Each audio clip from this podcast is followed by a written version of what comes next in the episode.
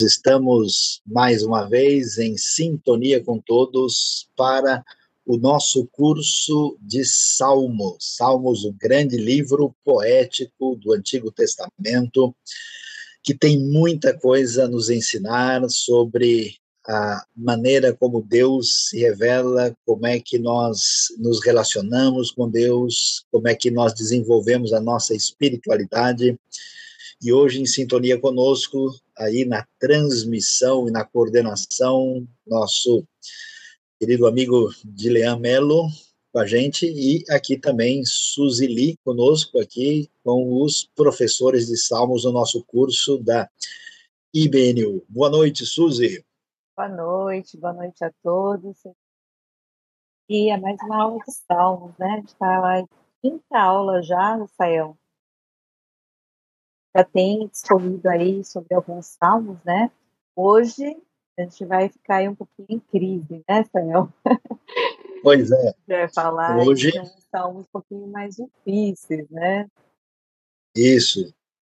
Então, obrigado, Suzy. De fato, nós temos uns salmos aí mais peculiares, né? Você é, não se esqueça aí de se inscrever no nosso canal, de divulgar, né? De compartilhar, de dar o seu joinha e fique sintonizado conosco. E a gente é, só lembrando que você pode fazer todas essas aulas sem nenhum custo, se você quiser fazer o curso com certificado e com acesso a todo o conteúdo, lembre-se, você deve fazê-lo através da Faculdade Teológica Batista de São Paulo. Muito bem, então nós vamos começar aqui, vamos já iniciar passando aí o nosso PowerPoint com o conteúdo da aula desta noite, né? E vamos então iniciar aí lembrando, né? Salmos é, voltado para o entendimento do que é oração e adoração. Então vamos uh, prosseguir aí para nesta uh, oportunidade falar sobre o Salmo de número 30 que é um salmo bastante especial e, aliás, que vai tratar de um assunto assim que a gente talvez não não esteja assim pensando muito, né, que é teologia da ira, né? A Bíblia fala sobre a ira de Deus, como é que essa ira se manifesta, como é que ela tem relação com a nossa vida, e aqui o salmista passa pela experiência profunda de crise, né, que nós vemos aí, você vê na foto as tempestades com raios aí, temos visto isso em algumas vezes aqui no nosso cenário também, né? Inclusive nos últimos dias.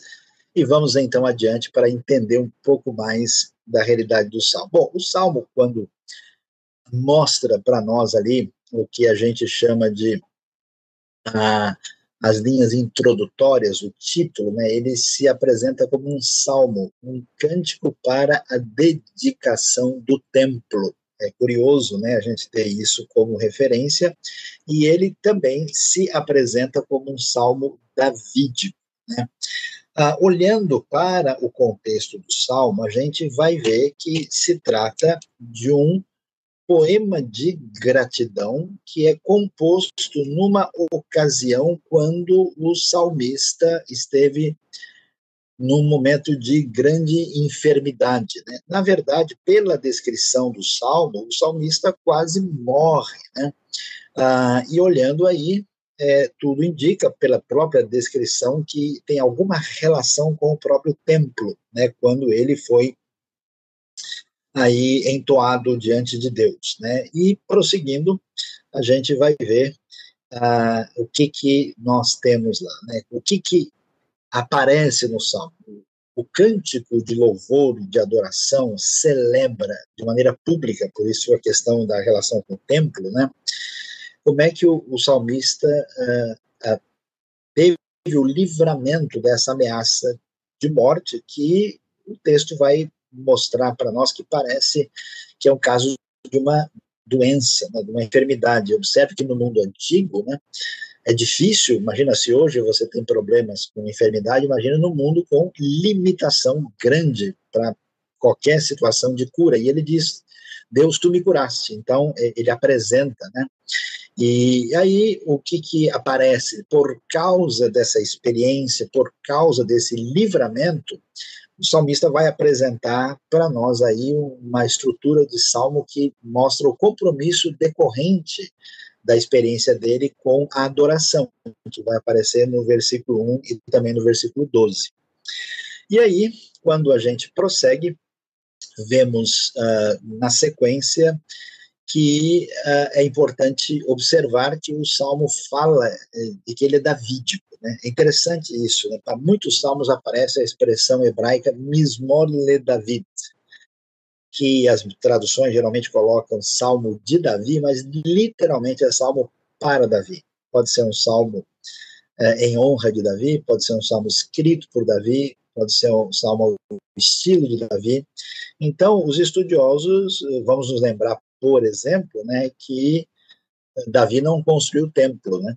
E o Salmo está dizendo que tem a ver com o templo. Então, ou esse templo, se a gente pensar em Davi como autor, isso estaria ligado ao, ao momento ainda antes do templo, quando a adoração acontece é, no tabernáculo, por exemplo, em Siló, uh, ou é, alguma coisa pré-templo. Né? A gente vê, por exemplo, que talvez o Salmo esteja relacionado com o texto de 1 Crônicas 21 e 22. Davi vai dedicar o terreno né, e os materiais de construção para o templo. E alguns estudiosos acham, né, lembrem que ele compra a eira de Araúna, o Jebuseu, né, naquele episódio, naquela ocasião em que ele ah, é perdoado por Deus do pecado do recenseamento, né? Então, pode ser que tenha relação com isso, de acordo com alguns, e se for o caso, é provável que ele tenha pretendido que o Salmo 30 fosse usado nesse contexto, mas é uma sugestão, não necessariamente a melhor hipótese. Quando a gente vai ver mais adiante, nós vamos uh, perceber né, que se essa conexão for o caso, né, os versos 2 e 3 se referem aos apuros que Davi passa, 1 Crônicas 21, 17 a 30. O favor, que é mencionado no verso 5, seria a misericórdia de Deus que aparece aí no capítulo 21, né? Ah, que está relacionado com esse pecado, né, dessa confiança que ele tinha no seu exército grande, com força superior, né, na, na, na constatação da sua força e do seu poder. Né. Uh, posteriormente, o Salmo veio a ser aplicado à experiência de Israel no exílio. Isso é uma coisa interessante, né, porque uh, a poesia, né, o texto hebraico bíblico, ele não só serve à geração do passado, ele é retomado, né, e ele tem uma ressignificação uh, adiante. Por que, que ele está falando isso aqui? Né? Porque Crônicas é o período escrito depois do exílio. Né? Então, na Bíblia, você tem muito essa retomada daquilo que Deus fez na história, no passado, para é, enfrentar a realidade é, que temos agora e encarar o futuro. Né? Indo para frente, a gente vai ver que na prática litúrgica judaica, que data do período talmúdico. O período talmúdico é o período do desenvolvimento da tradição judaica. Tradição em que sentido? Em que eles começam a pensar como é que eles vão lidar com a questão da lei, como é que ela deve ser aplicada.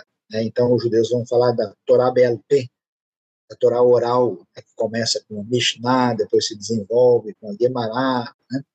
E, e aí, uh, nesse uh, contexto uh, mais para frente, quando começa a se desenvolver essa tradição, é, esse salmo é entoado na festa de Hanukkah. Né? Hanukkah acontece em dezembro, festa das luzes, né? que lembra e celebra e comemora a, quando o templo é rededicado na época do domínio grego, né, nós temos lá o período do Seleucidas, Judas Macabeu, né, o templo tinha sido destruído, atacado uh, por Antíoco IV, Antíoco Epifânio, esse rei Seleucida, entre 168 e 167 a.C., e então o Salmo ele é, é, é retomado nesse contexto né, mais para frente, né, num semelhante uso comunitário, o eu do Salmo passa a ser a pessoa coletiva de Israel. Lembra que a gente mencionou que o, o rei nunca é o rei sozinho, é o indivíduo, é o rei no sentido em que ele ah, está relacionado diretamente é, como aquele que representa o povo como um todo, que é uma maneira peculiar que aparece no Antigo Testamento. Né? Indo adiante, a gente vai ver uma coisa interessante. Dá uma olhadinha nisso, olha, olha com atenção. O, o Salmo ele é organizado nessa estrutura literária. Essa estrutura literária é chamado de quiasmo, né? é chamada estrutura quiástica. O que significa isso? Que os antigos hebreus organizaram uma maneira de compor as suas poesias de forma a você é, é, observar né, que o, o começo da poesia é paralelo do final da poesia, de modo que isso ajuda a pessoa a memorizar. Talvez isso estivesse relacionado que durante um tempo muitos desses textos tivessem sido passados até por tradição oral. Então você vê, né, ele diz: Exaltarei no verso 1. Lá no 12, o assunto é louvores. No 2, ele tem curar-se. No 10 e 11, ele fala que Deus transformou o pranto em dança. Né? A sepultura está no 3. No 9b tem a cova.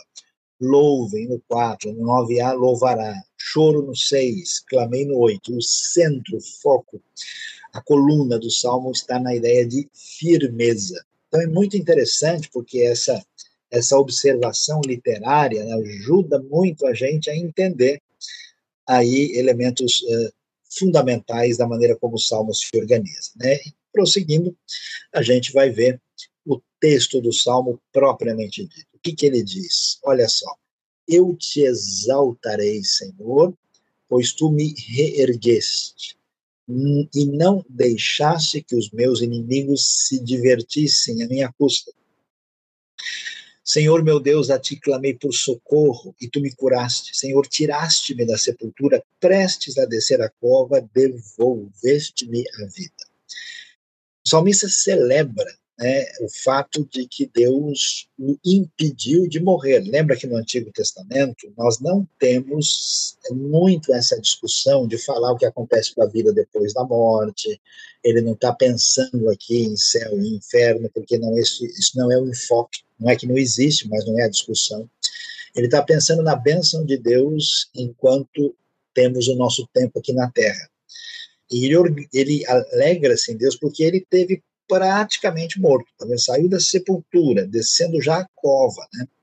E não só o Senhor lhe deu saúde, mas mais do que isso, Deus o ouviu quando ele clamou por socorro, um Deus que ah, atenta para o nosso sofrimento, e é uma coisa curiosa, né? Não deixou que os inimigos se divertissem à sua custa porque é, aí está, nós temos uma palavra que envolve o indivíduo que está na posição de rei de Israel e que tem os inimigos que se colocam contra o povo que é o povo de Deus. Nesse sentido, quando ele passar pelo que ele passa de negativo, ele vai sofrer aí essa zombaria do inimigo e Deus impediu isso, né? não quis permitir que esse espécie de sarcasmo caísse sobre ele. E assim a gente continua e vai ver na sequência o que o Salmo vai nos mostrar aí nesse processo. Né? É, é interessante e, e, e o foco principal desse início é grande exultação pela cura de uma doença terrível. Não há detalhes, mas olha, você preste atenção que uma doença terrível, especialmente contagiosa, no Israel antigo, era um problema sério. Né? Ah, de modo geral, a pessoa podia imaginar que isso acontecesse por algum tipo de falha, de pecado da parte dele. Ah, ele ficava isolado da comunidade conforme as orientações de Levítico.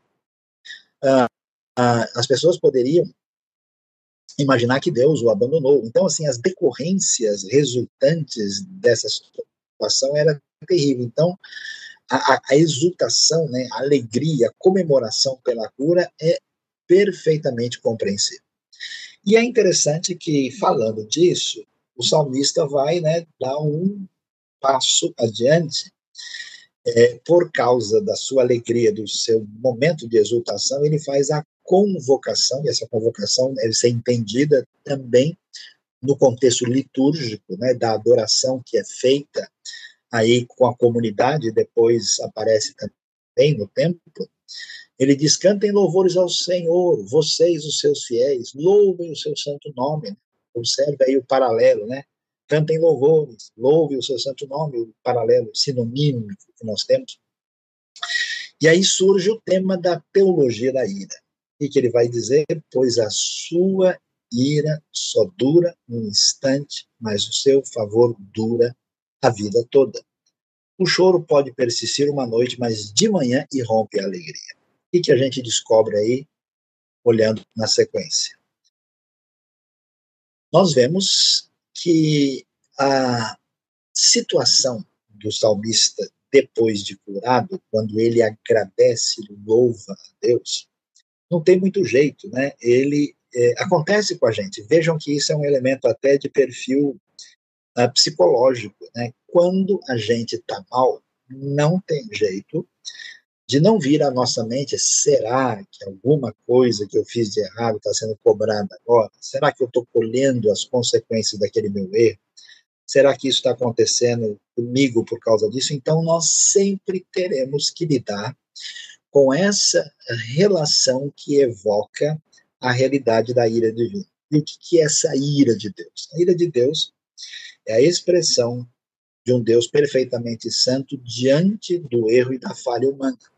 E é interessante que o salmista reconhece, observa isso. Ele diz: pode ser que Deus me fez passar por isso, por alguma situação de inadequação da minha parte em relação a ele. Mas o curioso e o extraordinário é que ele, ele tem esse reconhecimento interessante, né, que a ira ela pode durar um instante. E aí você tem essa contrapartida, né, de que o favor de Deus, a graça, né, a bondade divina, ela permanece, né, é, para sempre. O choro dura uma noite, mas a alegria vem pela manhã.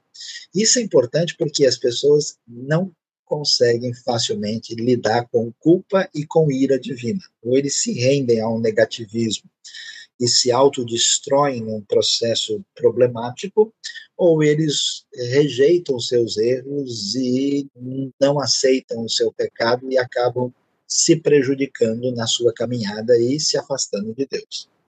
Depois, na sequência, a gente vai ver ah, o que o texto vai é, prosseguir nos ensinando. Ele diz: Quando me senti seguro, disse, jamais será abalado. Então, essa, essa frase aqui é associada às vezes à ideia de que Davi achou que ele teria um grande exército, ou talvez algum outro rei davídico, né, expressando aí, olha, é, é o que acontece com a gente. É muito interessante, né, que é, quando a gente está muito bem, tudo está sob controle, a gente corre um risco maior de autonomia e distanciamento de Deus, né, correndo o risco da ilusão de poder próprio. E ele diz: Senhor, ah, com o teu favor, deste-me firmeza e estabilidade. Mas quando escondeste a tua face, fiquei a aterrorizado. É muito é, valioso a gente observar o que nós estamos vendo aqui, é exatamente é, aquilo que encontramos na relação com Deus é, é, sobre a sua relação pessoal conosco, né? Porque Deus, ah, veja, quando escondeste a tua face, né? Quer dizer, Deus se manifesta a nós numa relação interpessoal que é descrita com a questão da face de Deus. E aí ele reconhece a dependência disso. Vamos dar uma olhada na sequência que a gente percebe nisso. Veja, a grande descoberta, que é algo importante para nós, mas para que isso aconteça, a gente deve reconhecer essa relação possível ou não com, com a ira divina, é que o favor divino supera a ira. Né? E é necessário encarar a nossa impotência. Aqui, no caso, o reconhecimento dessa impotência que nos permite caminhar na direção adequada, que é a dependência de Deus, que ele reconhece através dessa palavra tão bonita, né, tão especial, é, que está relacionada à dependência, é, e que tem a ver com o, o, o rosto, né, a face uh, de Deus, conforme a gente pode observar. Uh, e então ele prossegue, né? E ao prosseguir, nós vemos aí a, a, a, expressão da sequência do salmo que diz: A ti, Senhor, clamei, ao Senhor pedi misericórdia. Veja que o primeiro Senhor né, é o nome pessoal de Deus e o outro é, é o Senhor Adonai, que mostra a ideia do Deus soberano.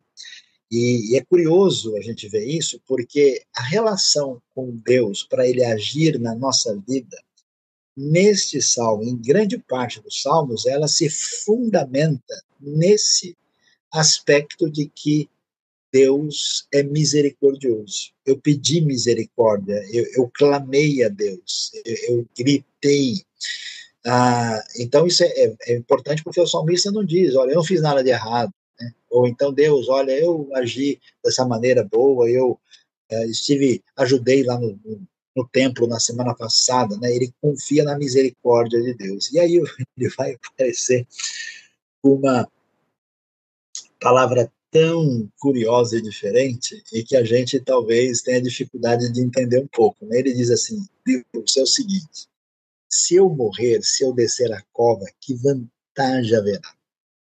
Acaso o pó te louvará? Proclamará a tua fidelidade? Então ele diz: Deus, olha, nós, como comunidade do teu povo, estamos nos reunindo para adorar e celebrar a ti. E ele apresenta uma, uma palavra meio assim, diferente: Senhor Deus, não deixa eu morrer. Não deixa, porque senão eu vou faltar no, no grande culto, né, de celebração e de adoração a ti. Ele, ele tenta argumentar, Senhor, será que o pó te louvará? Claro, pensando no contexto do culto feito uh, no templo diante de Deus. Será que o pó vai proclamar a tua fidelidade? Onde vai estar aquele que poderia dar testemunho? Senhor, então, por favor, né, por causa daquilo que eu posso devolver a ti com alegria e misericórdia, Senhor, uh, não me deixe morrer. O que a gente vê na sequência, no entendimento desses versículos tão especiais que, que lemos lá? Prosseguindo, vamos ver uh, o texto nos dizer né, que uh, a necessidade da percepção da fragilidade humana. É, então, ele, ele entende isso, né? ele percebe a realidade é, de que ele vai, ele tem um tempo limitado para adorar a Deus, ele precisa, na verdade, pedir misericórdia. Quando você pede, né, quando você grita por socorro, quando você lembra da sua questão de mortalidade, você assume a sua realidade de fragilidade. E somente assim é que a gente vai ver louvor e serviço real sendo apresentado. Então, a gente vai ver o papel né, do sofrimento, da luta, da dificuldade de nos calibrar para uma relação cultica adequada com Deus no desenvolvimento da nossa espiritualidade. E aí você vai vendo né, como é que a coisa se desenvolve, voltando a enxergar a, a estrutura quiástica que nós temos aqui, agora que a gente está no verso 9 aí, né? Tá vendo? Desde o começo, você vê que o foco central se estabelece na ideia da firmeza que ele adquire, que leva ele a adorar a Deus, apesar de tudo que aconteceu. E ele prossegue, e isso você precisa se lembrar: esse tipo de estrutura é válida para esse salmo, válida para alguns outros salmos e para outros textos bíblicos também. Até funciona como momento literário, que é uma chave hermenêutica para o entendimento dos salmos. Continuando, a gente vai ver a sequência caminhando aí para o uh, quase final né, do, do, do texto já, uh, lendo a partir do verso 10. Ouve, Senhor, e tem misericórdia de mim. Senhor, se tu o meu auxílio, né? Ele reforça a sua situação de dependência de Deus, pedindo que Deus mantenha a sua misericórdia, confiando que o Senhor seja aquele que o auxilia. E aí ele tem uma expressão muito significativa, né? Que é, tem a ver com aquilo que Deus fez, que é equivalente a ter livrado a sua vida da cova, que é razão do seu louvor e adoração. Ah, mudaste o meu pranto em dança. Sabe que é interessante que a cultura hebraica antiga tem muito isso, né? Ou você tem um choro profundo, um lamento, uma coisa do fundo da alma que você percebe em algumas canções hebraicas, ou você tem uma alegria daquela que você vê o pessoal pulando, dançando, que você vê até em algumas assim comemorações hebraicas, né?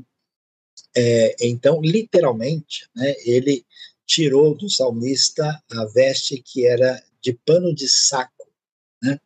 E lhe deu uma veste festiva. Por isso a tradução aqui fala de mudou a veste de lamento em veste de alegria, e Deus mudou o seu pranto em dança, né? Quer dizer, que a comemoração, que o júbilo, que a alegria manifesta por aquilo que Deus fez, ela é comemorada efusivamente. Você tem esse caminho, essa linha no Salmo muito nítida, né? Ah, em várias passagens, quando você vê a pessoa saindo assim do, de uma declaração quase que depressiva para um momento eufórico extraordinário, né? Que aparece nessa situação de instabilidade humana colocada sob a experiência da presença de Deus na vida da gente. Né? E ele fez isso, olha lá, para que o meu coração cante louvores a ti e não se cale. Isso é muito importante, né? A ideia da expressão verbal diante de Deus. Tanto no sentido de comemoração, né, que envolve se cantar louvores, essa convocação à festa, celebração, que é muito forte, como no paralelo eu te darei graças para sempre. Não só exaltar a Deus, mas mostrar gratidão intensa que aparece como desdobramento dessa grande experiência de cura e livramento e libertação. E é interessante, né, a gente ver isso, porque o que, que acontece? O salmista relaciona a sua experiência com a ira de Deus. Ele fala claramente aí que isso que acontece tem a ver com a ira. E às vezes a gente tem receio de falar nesse assunto. Né? Algumas pessoas acham que ira de Deus é um negócio proibitivo, que vai pegar mal para Deus, né? como se Deus precisasse dar explicação para as pessoas porque que ele reprova os nossos erros. E, e dá uma olhada num, num, texto paralelo aqui de Abacuque 3, né, quando ele fala, ele é um salmo também, ele diz, Senhor, ouvi falar da tua fama, tremo diante dos teus atos, realiza de novo em nossa época as mesmas obras, faze-as conhecidas em nosso tempo em tua ira, lembra-te da tua misericórdia. Isso quer dizer que Deus, diante da nossa instabilidade, fragilidade e erro, ele sempre manifesta a sua ira. Mas se a ira divina fosse manifestada na sua plenitude, nós teríamos o juízo final.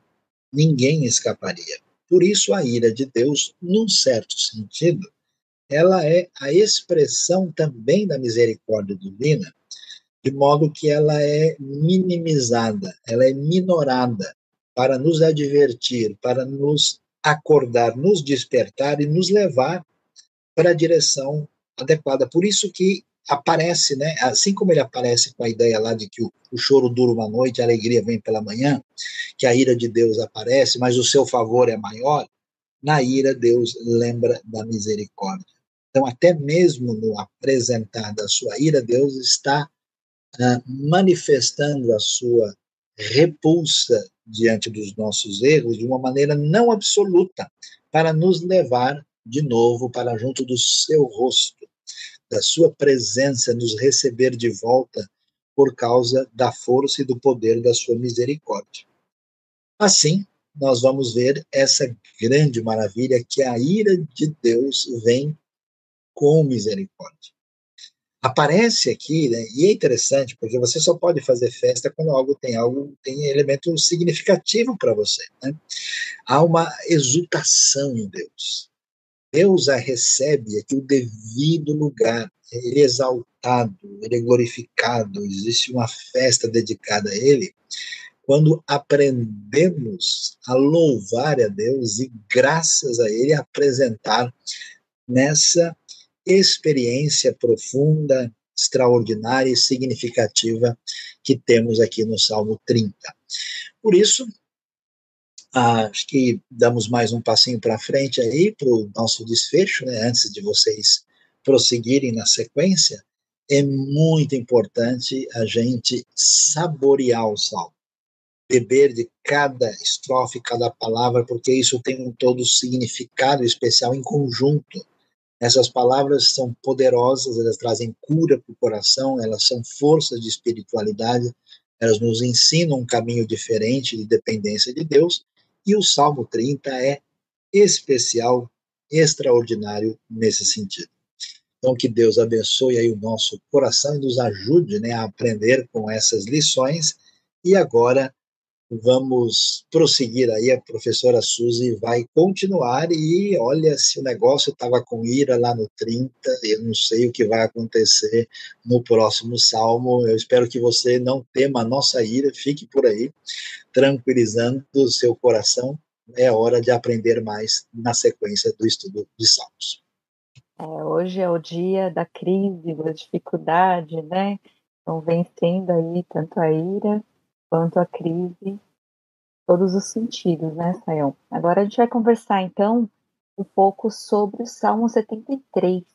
Muita gente aí já conhece, já ouviu pregações, né, sobre esse salmo, mas é, é a questão da, às vezes, da revelação de Deus, né? A gente tem falado muito sobre como Deus se revela é, através da sua palavra, através mas ele também se revela no meio da crise, no meio da dor. Né? Então a gente vai falar um pouquinho sobre isso no Salmo 73. O Salmo 73, muita gente acha ah, é, é de adoração, é de né, uma, um clamor, né? Na verdade, o Salmo 73 é uma palavra de sabedoria. Ele fala da questão do destino dos justos, né? Daqueles que são de Deus, que estão no caminho, e dos ímpios, que estão afastados, que estão fora desse relacionamento com Deus. E aí os copistas do Saltério colocaram, na época, lembram-se que é, os nossos salmos, nós conhecemos, é dividido em cinco livros. Ele, o Salmo 73, começa o terceiro livro, tá? E aí ele trata o quê? Ele trata de um dos problemas mais perturbadores do Antigo Testamento. É aquilo que a gente vê, e muitas vezes, eu acredito, a gente mesmo entra assim em crise. Como é que os ímpios tantas vezes prosperam? E ao passo que os, parece que os fiéis, né, as pessoas que estão em Deus, né, sofrem tanto. O que será que acontece? Será que esse salmo traz uma resposta sobre isso? Esse salmo, ele é muito, parece que o tema dele tem muito a ver com o Salmo 49. Tá? É, pode ser de uma, de uma é, data avançada aí, né, como o Saião já falou do, do outro, pode ser alguma coisa pós-exílica. O desenvolvimento aqui temático, ele divide a estrutura do Salmo em duas metades. Tem, então, 14 versículos é, numa metade e 14 na outra. Então, a gente tem aí trabalhado, né, para entender melhor essa, esse salmo, como é que ele é dividido. Aí, então, então tem aí uma moldura de contraste entre o um, o início e o fim. Então, começa assim, desesperado e ele termina adorando a Deus, né? Então tem esse contraste. É, que título que é esse, né? O salmo ele é atribuído a Zaf, lembram-se aquelas letrinhas que ficam, né? É, como se fosse um subtítulo ali.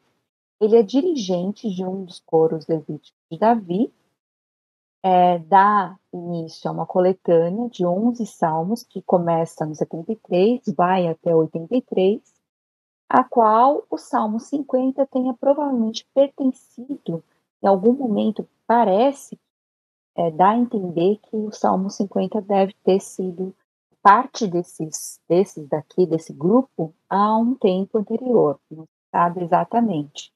Tendo em vista, então, esse fato, é, contém orações, né? É, só que parece de uma data um pouquinho mais assim à frente, como 74, 79, 83, tá?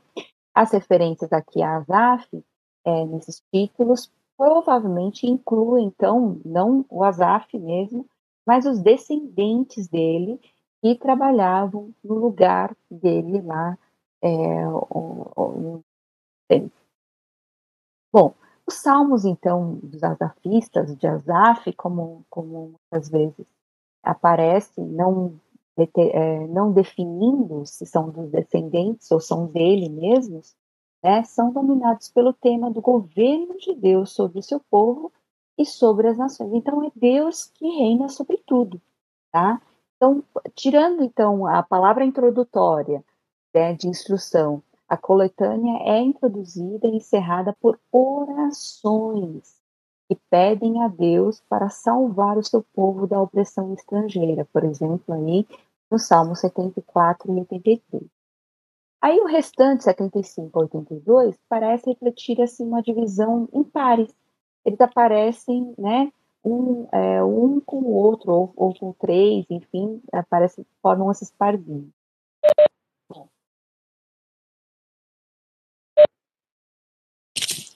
Tá. É, então, o Deus que derruba, tá melhor? Tá. O Deus que derruba aí os ímpios e exalta os justos, né, nesse caso 75, é o Deus e Salvador de Israel que aparece lá no Salmo 76. Tá? Outros que são aqui, ó, por exemplo, são lembrados atos salvíficos de Deus é, em prol do seu povo em 77 78. E aí é dirigido a Deus um pedido de ajuda contra os ataques dos inimigos de Israel em 79 e 80, e Deus é retratado presidindo em juízo sobre o seu povo, né, em 81, e sobre as potências mundiais em 82. Então a gente vai entrar aqui é, no Salmo propriamente dito, 73. Por que tanta gente ruim, mal, desonesto, está tão bem de vida? Essa pergunta que causa uma crise terrível no salmista. E aí esse, esse é, texto é dividido assim em quatro sessões. É interessante, olha lá. E parece que faz esse, esse contra, essa contraposição. 2 a 12 fala da vida feliz, e parece que os maus, os ímpios levam.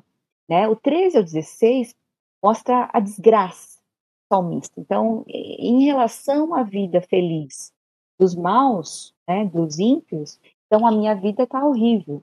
E aí o 17 22 traz o destino agora de desgraça dos maus e dos ímpios. E o 23 a 26, antes do fechamento, traz ao contrário, o destino feliz do salmista. Né? Então, isso é interessante.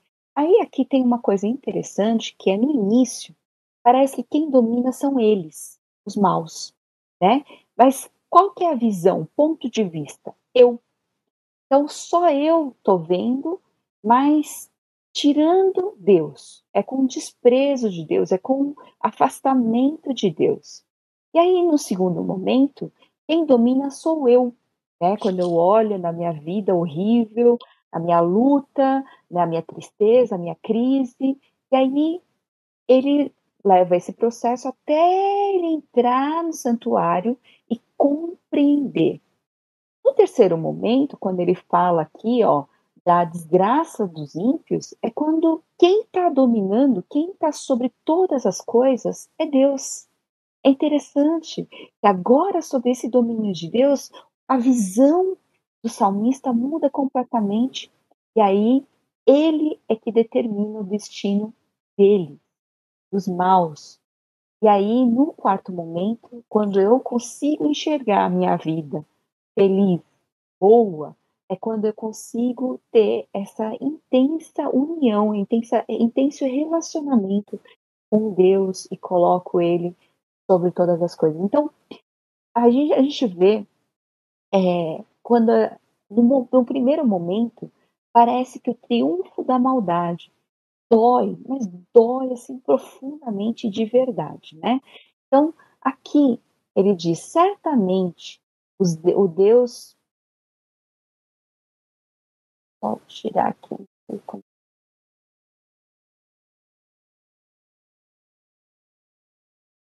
Certamente o Deus é bom para Israel. Deus é bom para Israel, para os puros de coração. Então, é interessante como ele olha agora, ele está falando, mas parece que ele fala um pouco distante. Olha, eu sei que é Deus, Deus é bom, certamente ele é bom para Israel e para os puros de coração. Eu tenho esse entendimento. Mas quando eu olho para mim, aí os meus pés quase tropeçaram. Por pouco não escorreguei. É interessante aqui quando ele olha para ele e ele reconhece. É interessante porque a maioria das vezes a gente não consegue, primeiro, reconhecer e a gente não consegue, às vezes, nem enxergar essa questão, né? Mas ele reconhece e enxerga como ele quase tropeçou, quase escorregou por pouquinho, faltou bem pouco para isso. E ele fala por quê, o que, que fez ele é, quase tropeçar ou uh, escorregar. Pois tive inveja dos arrogantes. Quando vi, aqui prestem atenção, é muito interessante essa palavra vi. Então, ao meu ver, o que eu consigo enxergar é a prosperidade desses ímpios. E é interessante que essa palavrinha prosperidade é a palavra shalom. É a palavra que a gente usa como paz, mas na verdade significa é, algo completo, próspero, aquela pessoa que parece. Eu, eu olho para ele, parece que ele dorme assim, sossegado, ele tá, tá tudo bem, tá é, financeiramente está bem, a família está bem, parece que tudo desse ímpio vai bem.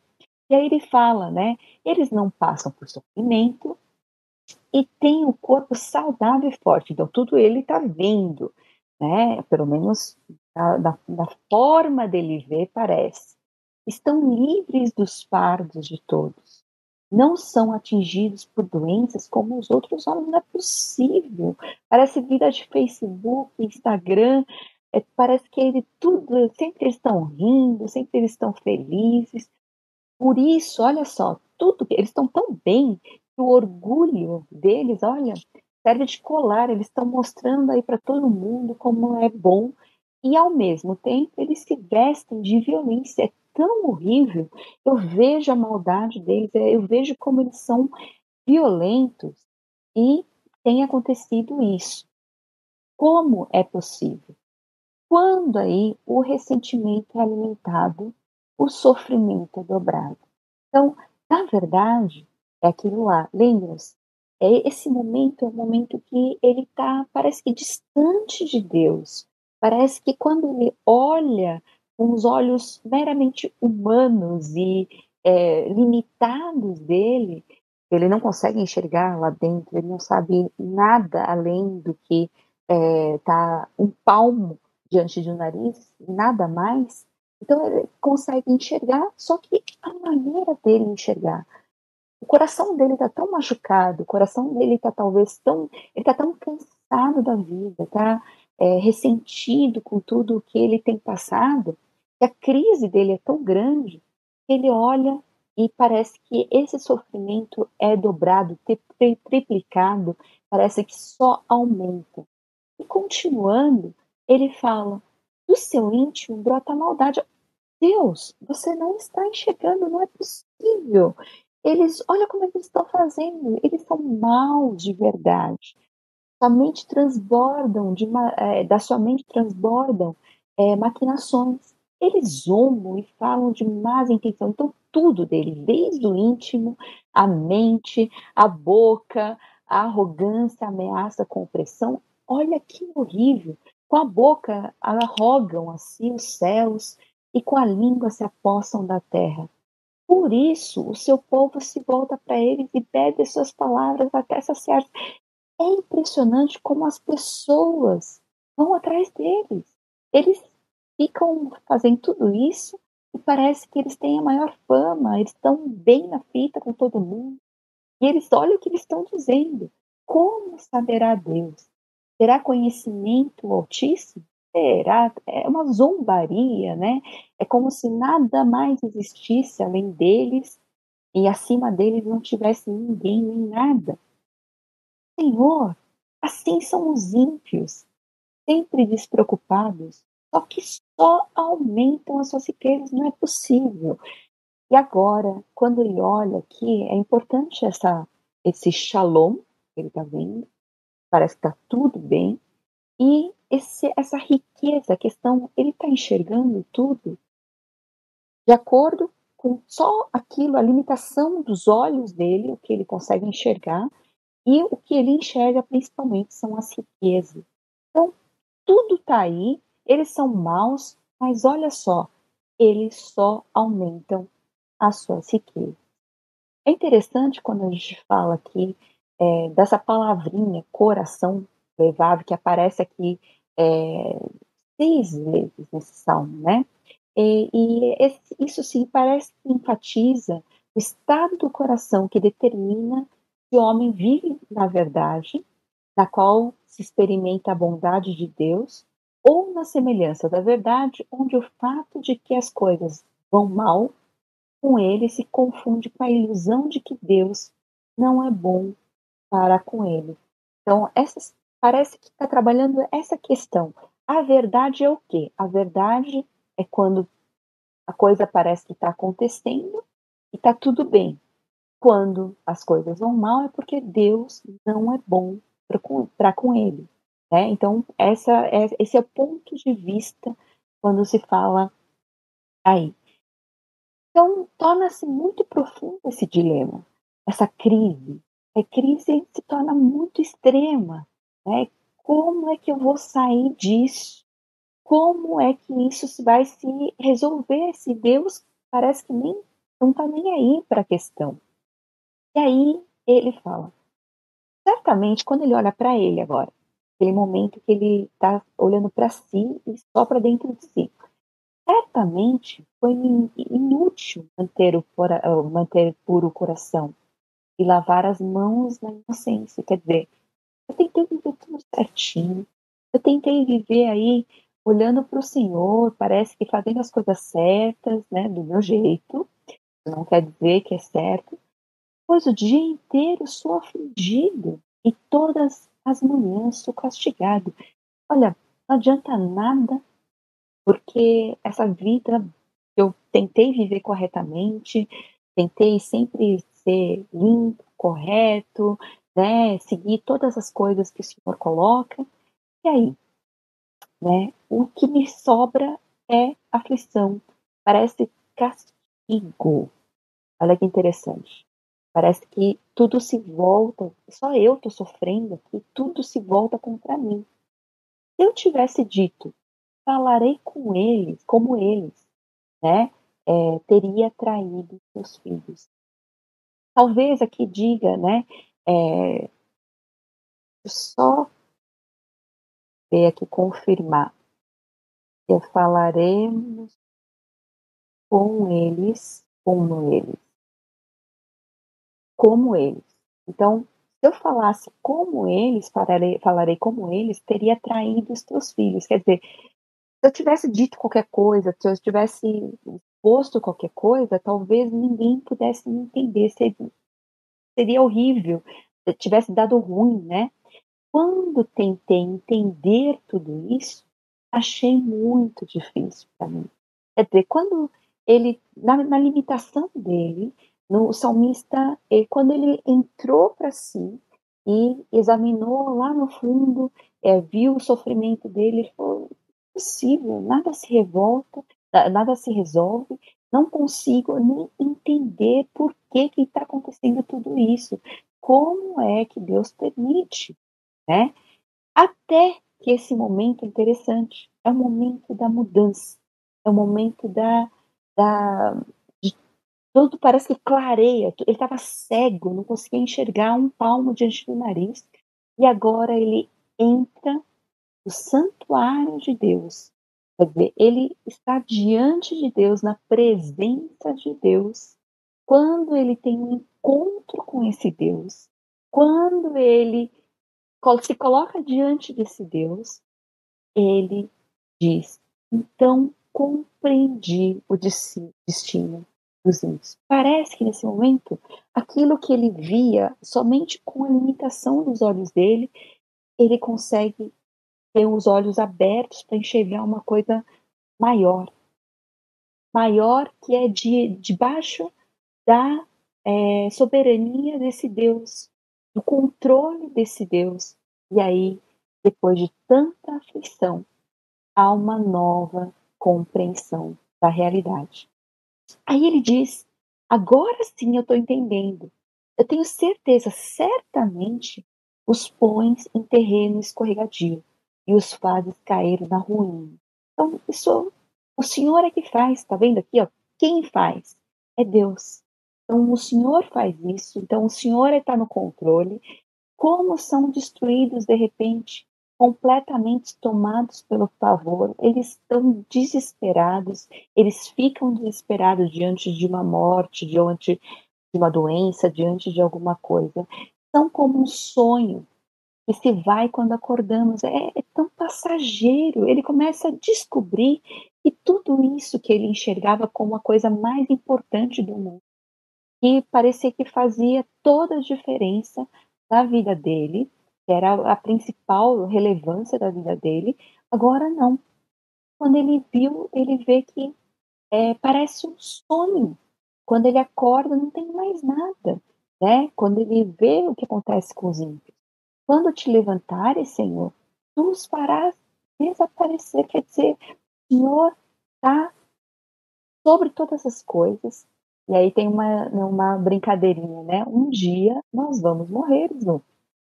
Sim, mas todos os outros dias a gente vai viver.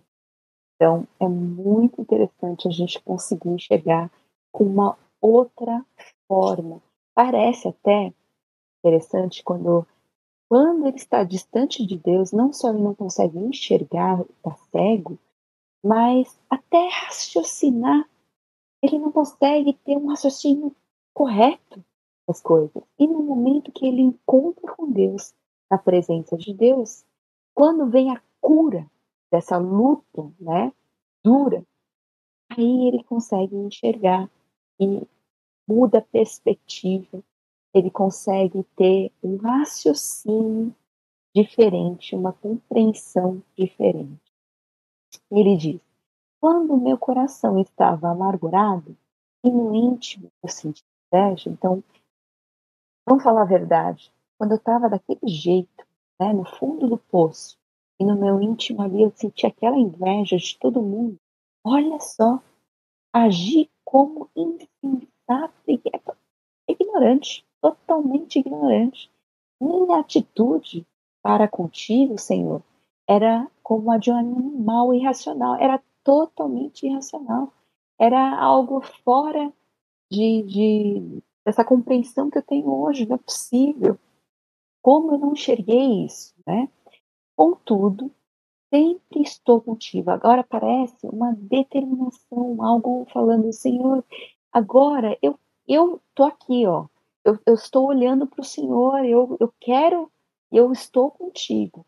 Tomas a minha mão direita, assim, é um pedido, é um clamor, de certa forma.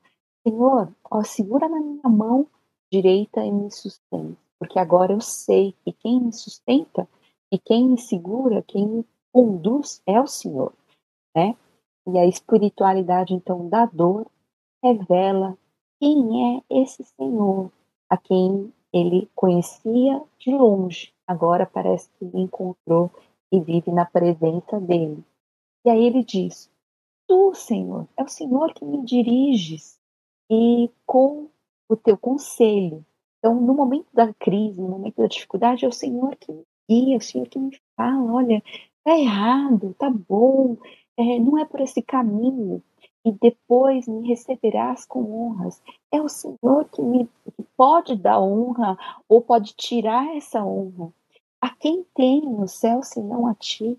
É mais uma vez uma, uma declaração de que, Senhor, para quem que eu posso correr? Para quem que eu a quem eu posso buscar se eu não fizer isso contigo? Se não, é, a quem tem então no céu senão a ti e na terra nada mais desejo além de estar junto.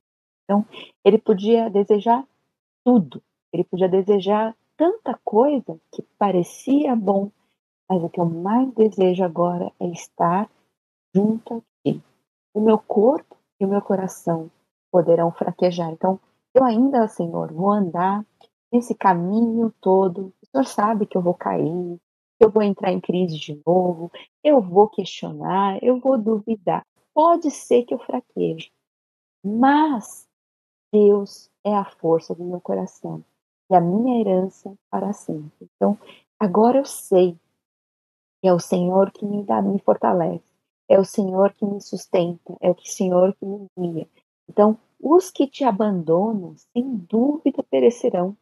Agora eu não tenho nenhuma dúvida disso. Eu agora tenho o destino daqueles que conhecem a ti, daqueles que não conhecem. Então o Senhor sabe. É, eu, tenho certeza que o Senhor está no controle disso. Tu destrói todos os infiéis. Mas, para mim, bom é estar perto de Deus. Graças a Deus que eu tenho o Senhor, porque não tem nada melhor que isso. Fiz do soberano Senhor o meu refúgio. Proclamarei todos os teus feitos. Então, mas não posso só eu ficar. Além de eu conhecer profundamente e saber agora que é o Senhor que me sustenta, é o Senhor que é o meu refúgio. Então, qualquer hora eu posso correr para ti, eu não posso ficar só comigo mesmo. Eu preciso falar, eu preciso dizer a todos quem é o Senhor, já que eu descobri, agora eu preciso proclamar todos os seus filhos. E ele diz no final: Mas para mim, bom é estar perto de Deus. Fiz o soberano Senhor meu refúgio proclamarei todos os teus feitos. Quer dizer, quando aquele ressentimento, aquele, aquela dor, aquela crise é curada no coração, nasce a proclamação, nasce algo que é a vontade de dizer para todos: Esse é o meu Deus. Você não quer conhecer Deus? Então, Deus abençoe a todos. Deus abençoe cada um de nós. Vamos lá, então, para o nosso momento especial aqui. Opa, vamos lá, Suzy. Já temos, Caio, na verdade, uma pergunta anterior a hoje, né? Posso já, já entrar com essa pergunta? Podemos? Pode, claro. Então fica à vontade aí para colocar suas perguntas no nosso chat. Então, é, a gente falou na semana passada aí sobre essa questão do filho, né? O termo bar, né? Que é em aramaico. Ele é, dá um sentido de ser herdeiro. Aí, no caso de Barnabé, pode ser Barnabi, né, que é o filho do profeta, o Bar Paracléseus, né, filho da exortação. Então, eu entendo que esse termo enfatiza a importância da cultura de ser herdeiro. Aqui significa algo mais, mais ou maior que ele herdou, né? O termo filho, né, em Salmos 8, pode significar também filho do homem que recebeu a herança do domínio sobre a criação Será que a, o conceito continua o mesmo, apesar de serem línguas diferentes? É, num certo sentido, uh, existe né, esse par que, na verdade, é um aramaísmo, né, e a gente uh, não sabe exatamente eh, se isso é um aramaísmo precoce, né, ou se tem a ver com o texto que é trabalhado depois, mas a ideia pode trazer esse elemento de, de ser herdeiro também, né, de ter essa relação, né, filho do homem como quem recebe herança, uh, pode ser, às vezes, né, quando a gente tem o, o, termo filho do homem, por exemplo, no Novo Testamento, não tem nada a ver com isso, né, ele está trabalhando com o conceito escatológico, mas nesse sentido do Salmo 8, o lugar do ser humano, você pode estabelecer uma certa relação, né, na condição de que ah, o domínio, né, sobre a criação na posição especial e pode envolver algum elemento de herança. Muito bom, Caio. Agora, a gente falou aqui um pouco, né, no Salmo 73, dessa coisa de retribuição. Parece que todo mundo, né, no Salmo, principalmente, aparece essa ideia. E lá em Gálatas também diz que tudo que o homem semear, também ele colherá, né? É, ceifará. Ora, você olha para Jó, também você olha é algo estranho, porque ele não plantou aquilo, né? Ele parece que não falhou. Então, como é que funciona essa questão de você colher o que plantou, você não colheu? E aí?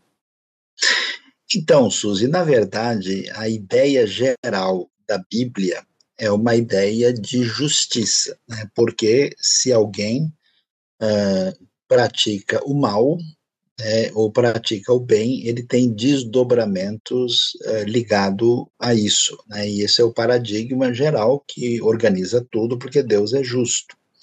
Só que, assim, é, essa, esse ponto de partida fundamental que, que, prevalece na Bíblia, por isso que no fim de tudo a gente tem uma ideia de uma bem-aventurança eterna, de uma condenação eterna, você tem um juízo do grande trono branco, você tem salvos, você tem perdidos, então essa ideia permanece. Só que surgem dois elementos que ampliam aí a nosso entendimento, né, que a gente pode chamar de teologias complementares que aparecem nesse cenário. E a primeira delas a gente vai ver até no próprio Salmos, né? coisa do tipo, Senhor, se o Senhor observar a iniquidade, Senhor, quem é que vai subsistir? Então, a ideia é, se Deus passar o pente fino, como é que fica? Todo mundo vai colher os resultados dos seus erros e todo mundo é reprovado. E na prática, todo mundo foi reprovado. Né? É por isso que não há nenhum justo, nenhum sequer, todos e, é, igualmente se fizeram inúteis. Né? Ah, é por essa razão que essa uh, justiça divina, que não pode falhar, fez com que o justo, por excelência, viesse pagar uh, as nossas culpas, as nossas falhas, é o Cordeiro de Deus que tira o pecado do mundo. Né? Então, toda né, todo o pagamento da injustiça caiu sobre ele e, pela fé no seu nome, no seu poder de perdão, eu posso ter a condição de ser chamado justo diante de Deus. Né? Agora, ao mesmo tempo, na nossa caminhada, é claro que a realidade do pecado é uma realidade concreta. Então, mesmo a pessoa conhecendo a Deus, sendo salva, se ela se enveredar por um caminho de maldade, isso certamente vai ter desdobramentos na vida dela. Então, por exemplo, a Bíblia fala de galardão de recompensa que cada um vai receber de acordo com o que tiver feito nessa vida. Então, esses elementos aparecem destacados. E, ao mesmo tempo, a Bíblia também vai dizer para nós que eh, o sofrimento, a dor, as dificuldades, os problemas não são simplesmente consequências de equívocos e erros nossos que Deus é soberano e poderoso e ele pode permitir que a gente passe por circunstâncias difíceis e negativas sem que isso seja resultado dos nossos erros. Então nós temos aqui a ironia, né, que você acabou de discutir no Salmo 73, que o justo muitas vezes acha que aquilo que ele está passando é uma espécie de injustiça da parte de Deus, porque ele está sofrendo sem merecer, e o ímpio parece que está bem, mas isso só pode ser entendido no contexto do eixo do tempo, que a gente vai ver mais tarde, né? E a grande coisa mais estranha é isso, eu não sei se eu posso, posso falar, né? E se o pessoal vai querer ouvir essa parte, ainda dá tempo de você desligar e ir embora, né? Antes de ouvir.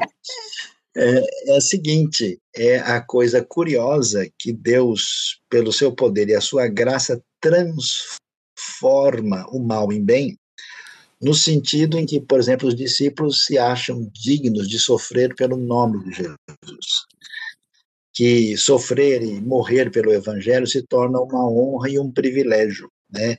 A gente pode entender, por exemplo, uma mãe que sofre pelo seu nenê na madrugada, né? um pai que sofre pelo seu filho, sente uma satisfação enorme de eh, sofrer por uma pessoa que ama muito, né? Então, nesse aspecto, é uma coisa curiosa, né, em que aquilo que seria sinal de reclamação pode ser sinal de comemoração. E isso aparece várias vezes no Salmo, né, quando a gente acha né, que vivendo bem bom e ser mimado o tempo todo, não necessariamente produz o melhor resultado. Às vezes, um pouco de pimenta aí na sopa faz a gente né, ficar mais uh, sintonizado com o que Deus deseja. Com certeza. É, realmente a teologia do sofrimento, né? Mas aqui, Sael, a gente tem, ó, como devemos, é, a gente falou um pouquinho sobre essa questão do coração, né, no contexto do salmista. Mas assim, no, no Antigo Testamento, não só nos Salmos, a palavra coração parece significar muita coisa, né? Que parte que é essa exatamente, né? É o coração que bate aqui que nós temos é, nosso órgão, né? É, ou é, ele pode ser alguma outra coisa. Tem um comentário que ela diz, que no versículo 21 fala é, do íntimo, que seria, na verdade, os sims. E aí, Sael, tem a teologia das entranhas aí? Olha, Suzy, acho que nós temos que ir para a aula de anatomia e deixar o salmo para depois, né? O que, que acontece? É, de fato, a palavra coração, ela se refere ao órgão, né, que nós temos como o nosso coração mesmo, a palavra lev, né? Só que é, não tem um sentido simplesmente é, de, de órgão, é, tem um sentido mais amplo, né? E coração envolve muitas vezes a interioridade do ser humano todo, né? Isso quer dizer que aquilo que tem a ver com o meu ser como um todo, às vezes é transmitido na ideia de coração. E às vezes é, é, o sentido predominante é que coração é entendimento, é compreensão. Por exemplo, é, é, escondi a tua palavra no meu coração para não pecar contra ti. É, é, o que? Como é que eu escondo a palavra no coração? É quando eu decoro, quando eu aprendo, quando eu entendo, eu guardo. Então, nesse sentido, o coração quer dizer cabeça, quer dizer entendimento. Né? Ah, em hebraico tem uma expressão que você conhece muito bem, que você também é professora de hebraico, que a gente fala para a pessoa, preste atenção, né? que se diz simulev, né? ou seja, coloquem o coração, quer dizer prestar atenção. Né? Ah, e, na verdade, por incrível que pareça, Suzy, a palavra rim e a palavra entranha, ela representa as emoções e as emoções fortes, né? Então, aquilo que em português fala, ah, meu coração se derreteu quando eu vi tal situação, no hebraico, a gente diria, o meu rim é, sentiu a pontada ou as minhas entranhas se comoveram, né, para é, mostrar aí o que a gente chama de uma antropologia diferente do contexto hebraico, né? Então, aliás, a gente fala um pouco também assim, não é exatamente mais o frio na barriga, né? Na verdade, está é, dizendo de alguma coisa que lá dentro está acontecendo, é. né? E às vezes não só fala como sente, né? Rapaz, me deu um negócio na hora lá que eu tive que sair correndo porque a emoção foi muito forte, né? Exatamente. De fato, tem toda a razão. Isso é bem claro, bem pertinente mesmo, né? Agora, saiu, olha que interessante, né? A gente falou assim, ah, esse, esse salmo é davídico, né? Ou para Davi, como você falou. Mas se for de Davi, como é que ele fala sobre a consagração do templo, se não havia ainda o templo naquela época? Então, excelente pergunta, né? Ah, e aí a palavra é, templo pode às vezes significar, né, o templo mesmo propriamente dito, né, uh, e às vezes uh, pode fazer ser uma referência ao tabernáculo que estava em Siló. Né? Por isso, quem entende que o davídico pode significar uma realidade de Davi, pode significar isso. E como vocês viram na explicação, a tentativa de dizer que quando, quando Davi peca, né, e ele se arrepende, né, ele, ele constrói um altar no local onde o templo vai ser construído, ali na antiga ilha do Araúna, um Jebuseu. Então, às vezes, eles associam com isso. A outra possibilidade é que davídico não é Davi propriamente dito. Né? Aí, nesse caso, a gente tem o que a gente chama de salmo davídico, que é o rei da casa de Davi. E aí o sentido, então, fica mais ampliado. E a gente sabe que tem salmos que, de fato, não são necessariamente salmos de Davi, apesar de apresentar a expressão aí, né, como o salmo davídico. E, e o salmo 30 é considerável um salmo, assim, digamos, razoavelmente é, misterioso nesse aspecto, né? Porque, de fato, como assim dedicação do templo? Então, é possível que seja um salmo ligado a esse momento de um rei davídico posterior que representa a casa de Davi. É por isso que é, a gente tem que lembrar, né? A gente falou desde a introdução, né? é, ler Davi, é, na verdade, para Davi, que a gente traduziu como é, de Davi, né, no português, muitas vezes, mas o mais correto aí é falar davídico, porque justamente a gente não sabe exatamente, né, quem seria. Bom, é, tem uma pergunta aqui interessante, saiu agora trazendo para nossa realidade essa questão. É, tem muita gente aí que pode ser é, perguntando, né? é, é, possível a gente ser convertido, né, conhecer Jesus e reconhecer o senhorio, ele é Salvador, mas ainda assim continuar vivendo de modo que não agrade a Deus, né? E aí, e mesmo assim não perde a salvação. Como é que funciona essa questão, né? Bom, vamos lá, Suzy, só para complementar, né, é, o, o, só fechar aqui o Salmo 30, quando ele fala da dedicação do templo, né, no hebraico você tem é, Rabait, né, é, que é da é casa, casa, né, então uhum. tem até alguns estudiosos que acham que pode ser dedicação de um palácio ou de alguma coisa assim, mas é mais provável que seja mesmo algo ligado a um santuário, né. Então, o que que acontece? A, a Bíblia, nos dá uma ideia, isso não é bem um assunto do Salmo, né? é mais uma pergunta neotestamentária, é, ela nos diz o seguinte, que as sementes que, que, que dão resultado no reino de Deus, elas são aquelas que a gente vê na parábola do semeador, né? Então a semente cai no caminho, os pássaros levam embora, a outra os espinhos sufocam, outra o sol queima e acaba, e a outra produz bastante. Né? Então, quando alguém é alcançado pelo evangelho, atingido pela palavra divina, essa pessoa tem um desdobramento em relação a isso. Né? E algumas pessoas, é interessante que elas se firmam, são fortes, caminham bem, outras vacilam muito. O que, que a gente pode dizer dos vacilantes? A gente tem dois tipos. A gente tem Pedro e a gente tem Judas. Uh, Judas andou o tempo todo com Jesus, esteve ali, sempre cometeu erros, ele era ladrão, ele teve uma série de problemas, e ele dá sinal de que nunca foi um verdadeiro discípulo. E ele termina se perdendo completamente. Pedro também seguiu Jesus, cometeu erros, falou, disse coisas indevidas. Até mesmo Jesus vira para ele e fala: Vai-te, Satanás. Mas que discípulo é esse, né? E, ao mesmo tempo, Pedro falhou, mas Pedro volta e se, se, se é restaurado pelo Senhor. A gente não sabe, né? De fato, tem gente que até cai, que tropeça, que falha, né? Você vai ver, por exemplo, que um rei como tão perverso como Manassés, no fim da vida, voltou para Deus. A gente não tem condição de saber.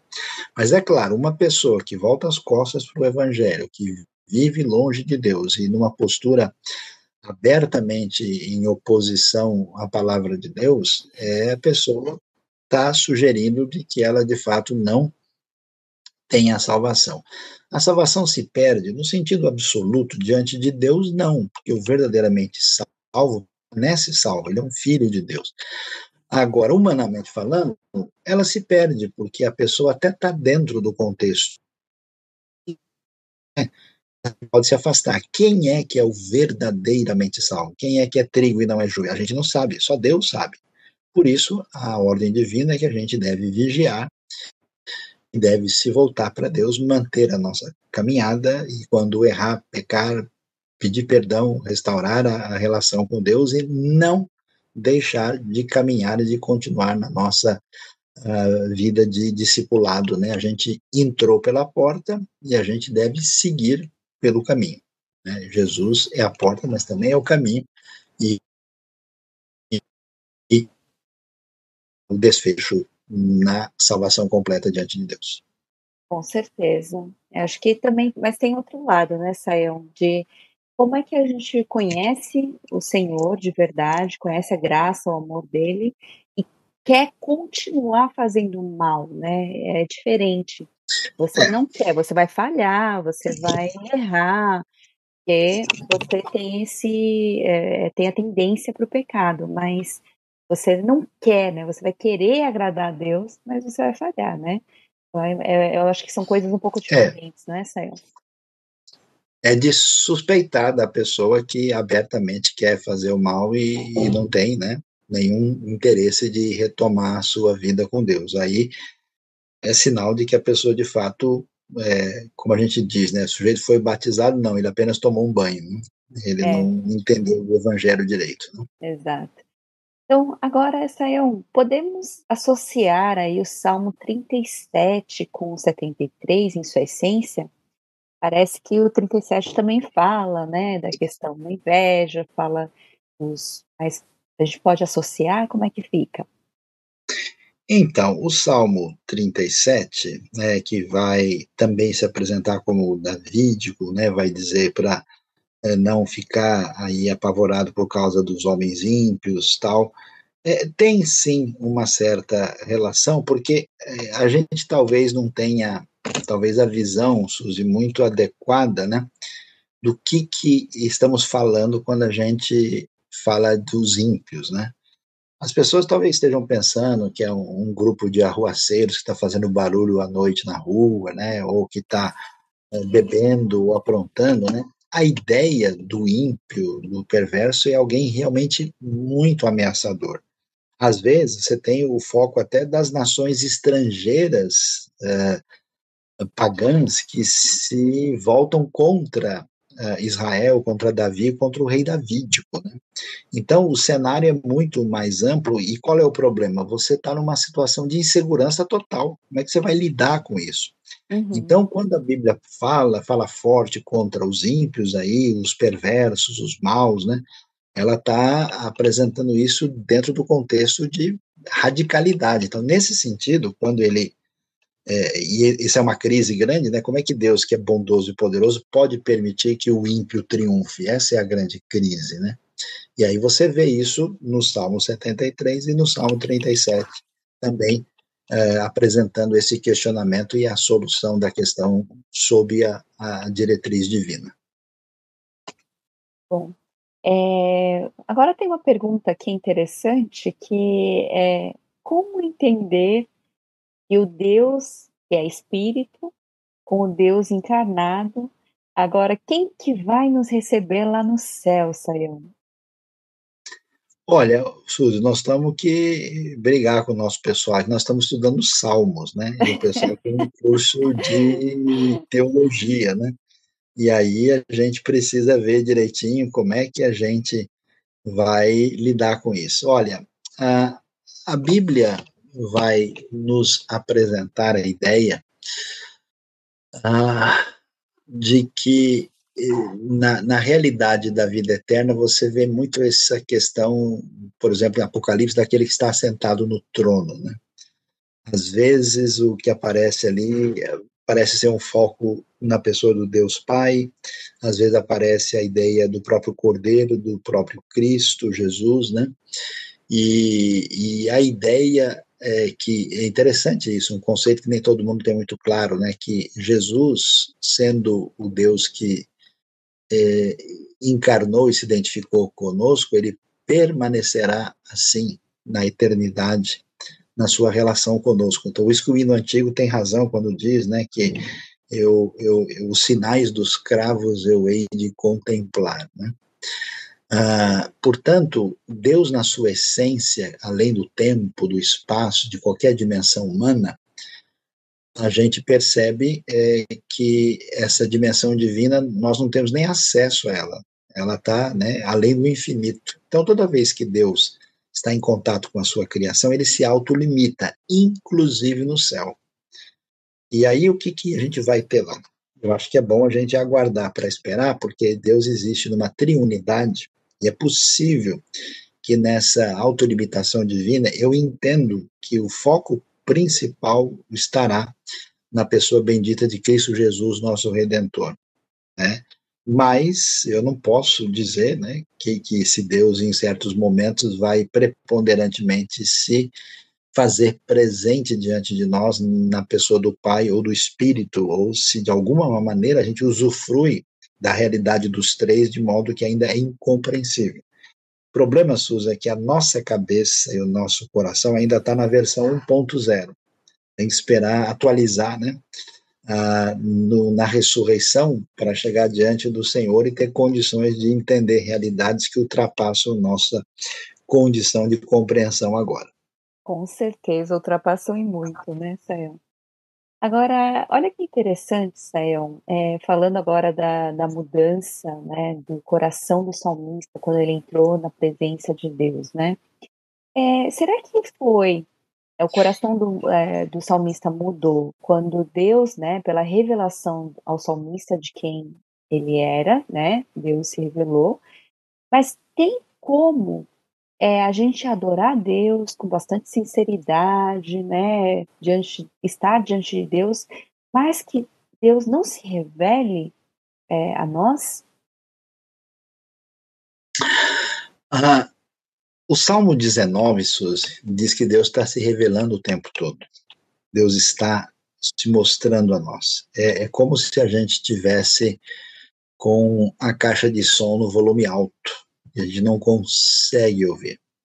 E esse volume alto da caixa do som, caixa de som está ligado com a nossa ansiedade, com a nossa autossuficiência, com o nosso perfil teimoso de autodependência, né? que dificulta a percepção. Por isso que é interessante, por exemplo, se você vê uma pessoa simples olhar uma flor no chão e chorar de gratidão diante de Deus. E você vê uma pessoa que tem tudo na vida, diante de cenários assim maravilhosos diante dele, que ele aparece reclamando e ainda diz por que, que ele não recebeu mais. Né?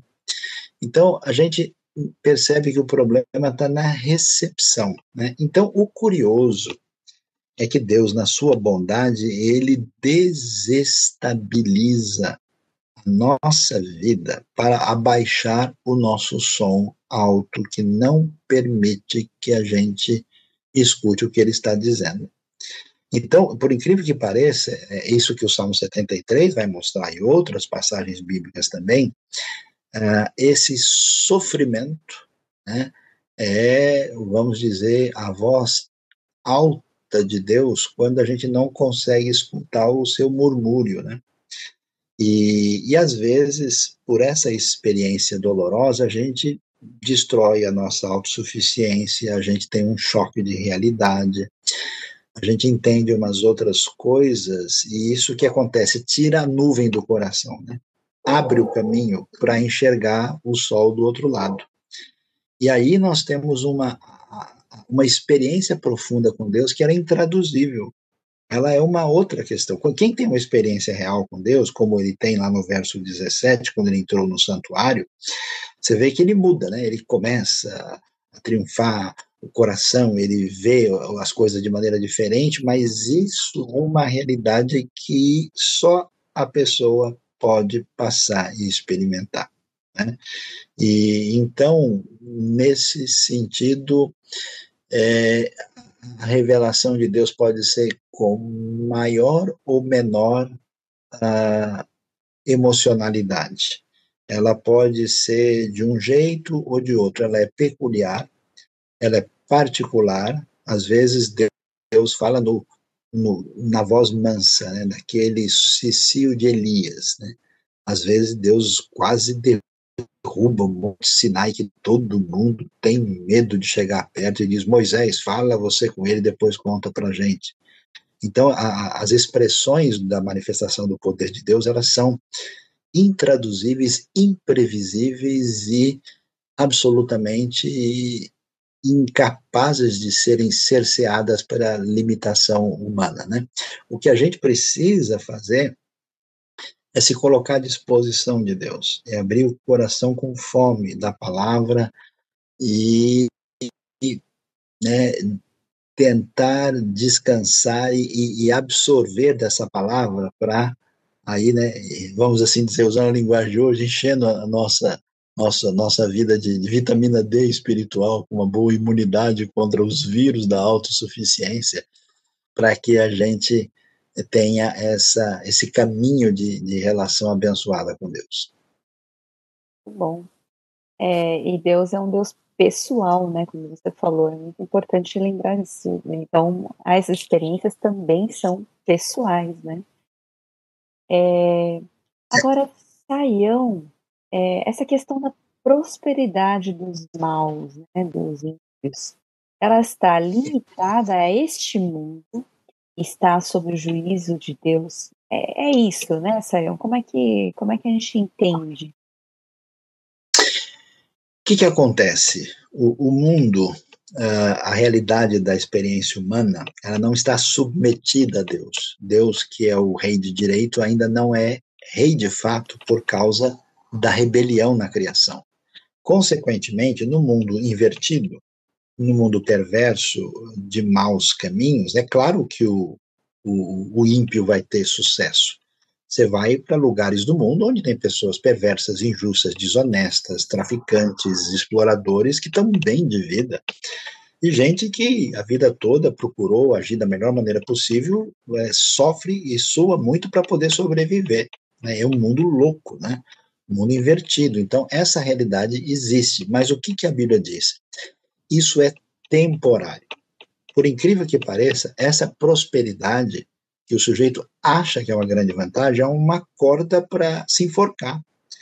Porque, na verdade, do alto do sua, eh, da sua atitude arrogante e prepotente, no fundo, essa postura conduz a uma autodestruição. Por isso que não é sem razão que pessoas de muita fama, de muito nome, de muito dinheiro, de muita posição e até de muita cultura, chega num topo da vida onde ele encontra um vazio.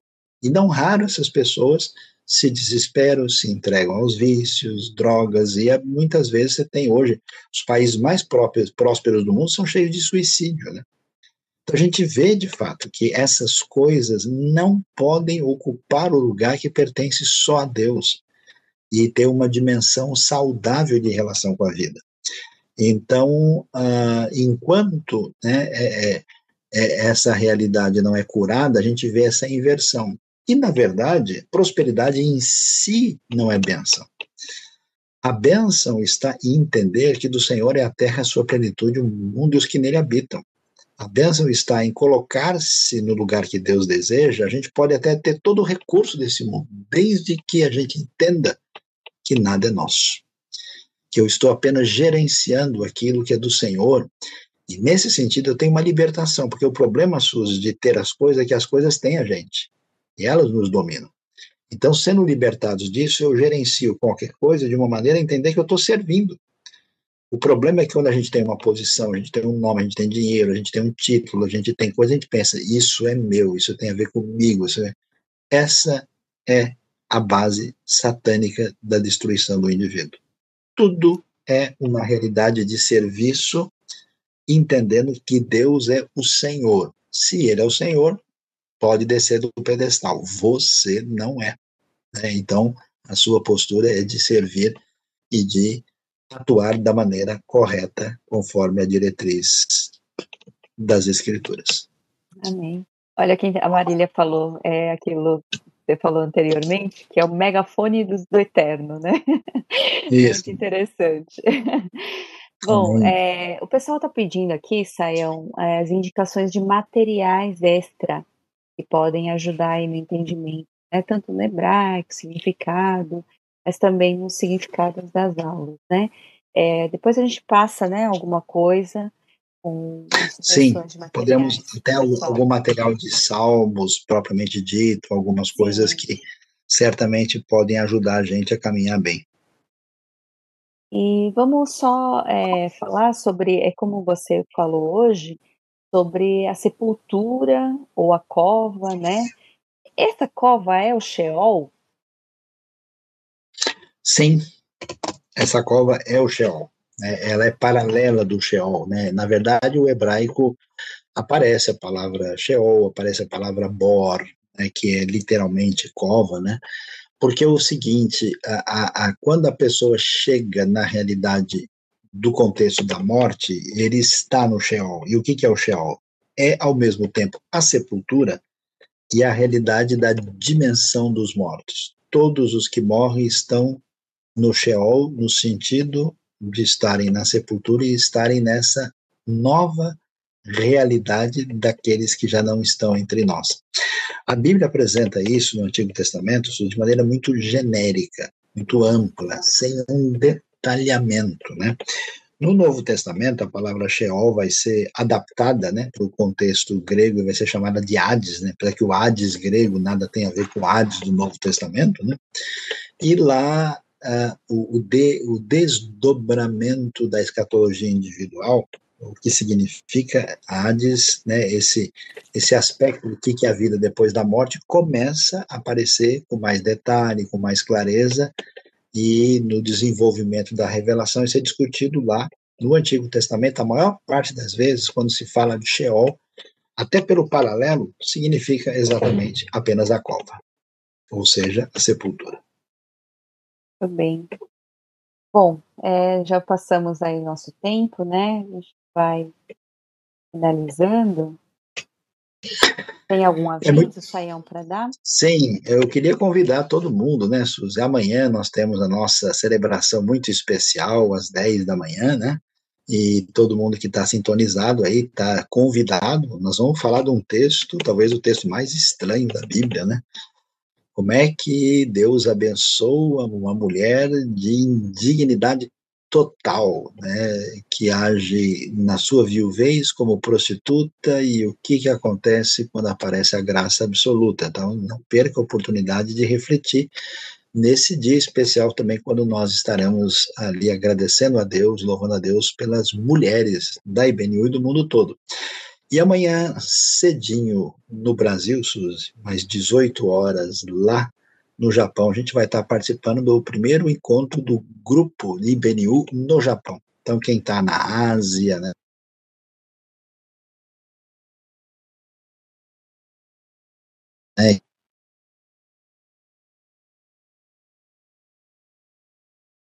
Muito, muito obrigado pela sua atenção, é, sua participação Fique conosco sintonizado na IBNU. Amanhã tem o curso de Atos às 19 horas, continuando estudando a história da igreja primitiva, não perca. E obrigado aí, Suzy, obrigado, Dilean, e que Deus nos abençoe e nos dê aí um domingo muito abençoado. Obrigada a todos por estarem juntos. Deus abençoe muito.